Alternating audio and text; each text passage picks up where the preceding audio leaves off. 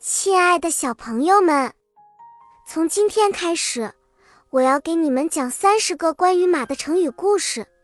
这些故事会带我们穿越历史，非常的有趣。让我们开始吧。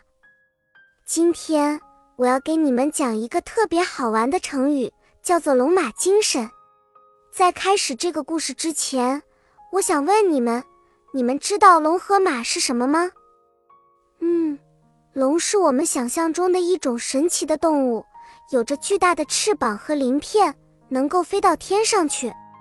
而马呢，是我们现实中的一种动物，有着漂亮的鬃毛和强壮的身体，能够跑得非常快。那么，龙马精神这个成语是怎么来的呢？这就要说到中国古代的一个故事了。在中国古代，有一个叫做李渊的皇帝。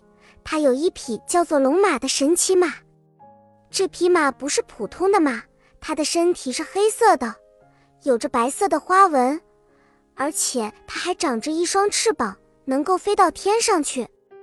李渊非常喜欢这匹马，把它当做自己的坐骑，并且给它取了这个名字。有一天，李渊带着他的军队去攻打一个叫做洛阳的城市，但是。这个城市的城墙非常高，他们无法攻破。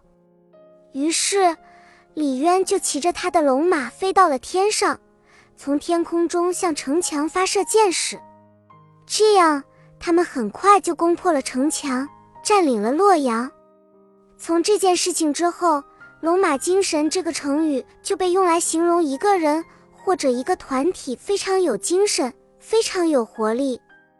就像我们的龙马一样，既有龙的神奇力量，又有马的快速行动能力，充满活力，所向披靡。